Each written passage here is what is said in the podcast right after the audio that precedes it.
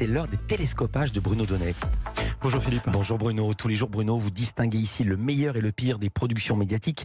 Et ce matin, vous vouliez mettre à l'honneur le travail et les mots de deux femmes, deux journalistes de la presse écrite. Oui, télescopage ce matin, Philippe, entre des propos entendus hier soir à la télévision et des mots lus hier matin dans les colonnes de Libération. Je vous raconte. Hier soir, la Grande Librairie, l'émission littéraire de France 5, recevait la journaliste Florence Aubenas.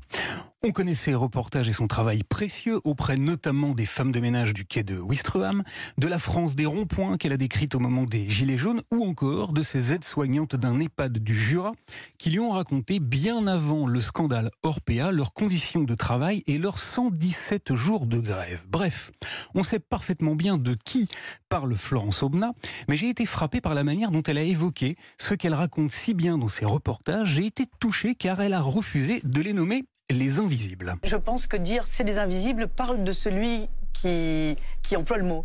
En fait, euh, ils sont invisibles pour lui ou elle qui dit ce sont des invisibles. Et puis, après cette précision salutaire, Florence Aubenas a fait part de ses doutes. De ses doutes et de ce qui fait, au fond, la grande difficulté du métier de reporter, de tous ceux qui sont chargés de nous transmettre des histoires qui ne sont pas les leurs. On est porteur de ce qu'ils vont dire, on est porteur de ce qu'ils défendent. Et, et, on se dit, est-ce que je vais parler aussi assez fort pour qu'ils se fassent entendre? Est-ce que, est que je vais y arriver? Est-ce que, est que ça va marcher. Voilà, alors en entendant ce questionnement, j'ai immédiatement pensé un portrait, un portrait d'une humanité saisissante que j'ai lu hier matin en dernière page de Libération.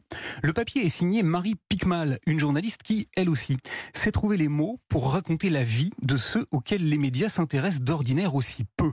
Son article est une de ces raretés que la presse écrite produit encore très régulièrement, mais dont on parle rarement, trop occupés que nous sommes par la guerre, l'inflation et les turpitudes de ces célébrités dont on se demande bien pourquoi elles sont à ce point visibles. Marie Picmal l'écrit dès la première ligne de son papier, elle a rencontré une fée. Une fée bricoleuse, nous dit-elle, une fée, une vraie, de celle qu'on ne rencontre d'ordinaire que dans les contes pour enfants. La fée dont il est question s'appelle Nancy, Nancy Krafsik. Elle a 57 ans et depuis 9 ans, dans une association nichée à quelques pas de la gare du Nord à Paris, elle donne des douches. Elle lave et raccommode les vêtements des SDF. Car comme l'écrit Marie Picmal, le froid et l'alcool attaquent vite la fierté et le corps. Seulement voilà, Nancy Krafsik n'a pas été facile à convaincre. Notre consoeur l'écrit, il a fallu l'approcher sur la pointe des pieds et slalomer entre ses interdits. Pour 1300 euros par mois, c'était seulement 900 avant le Covid, la fée aide donc ceux qui n'y parviennent plus à se laver. Dans une odeur qui retourne le ventre, apprend-on, Nancy essaye de rendre leur dignité à tous ceux qui l'ont momentanément égaré. Leurs vêtements sont souvent si sales qu'il faut les faire tremper avant de les laver à 60 degrés avec de la lessive qui dépote un fongicide puissant qui vous donne l'impression d'être dans une forêt des Vosges.